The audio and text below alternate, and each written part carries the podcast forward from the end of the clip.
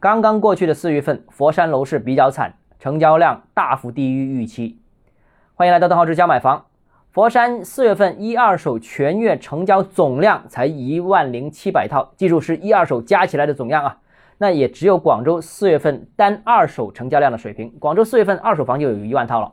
那和广州成交量萎缩百分之二十左右相比，佛山的成交量接近腰斩啊，和三月份比大幅下降。那说明市场降温之剧烈。那怎么看呢？我觉得有两点啊。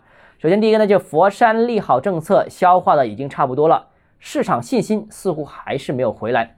去年底到今年初，佛山出台了系列的利好楼市政策，现在佛山基本上接近是全域放开限购，结果导致佛山成交量不断放大。但强势并没有维持很长时间，四月份就出现了成交大跳水。如果说四月份降温是全国楼市的总体趋势，那佛山的降温好像又大过全国趋势不少啊，那也超过了旁边的广州，也大于很多强二线城市。那总的来说呢，之前积压的需求因为新政利好释放一波之后，缺乏后续购买力支撑，是一个很关键的一个因素。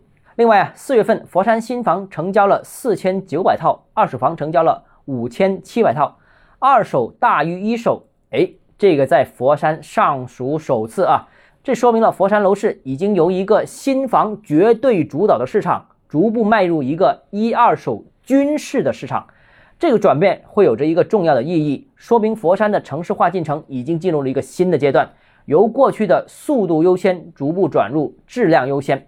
也说明佛山市民购买力逐渐呈现了回归中心城区、以自住需求为主的这样一个特征。好了，今天节目到这里。如果你个人购房有其他疑问想跟我交流的话，欢迎私信我或者添加我个人微信，账号是教买房六个字拼音首字母小写，就是微信微信号 d h e z j m f。想提高财富管理认知，请关注我，也欢迎评论、点赞、转发。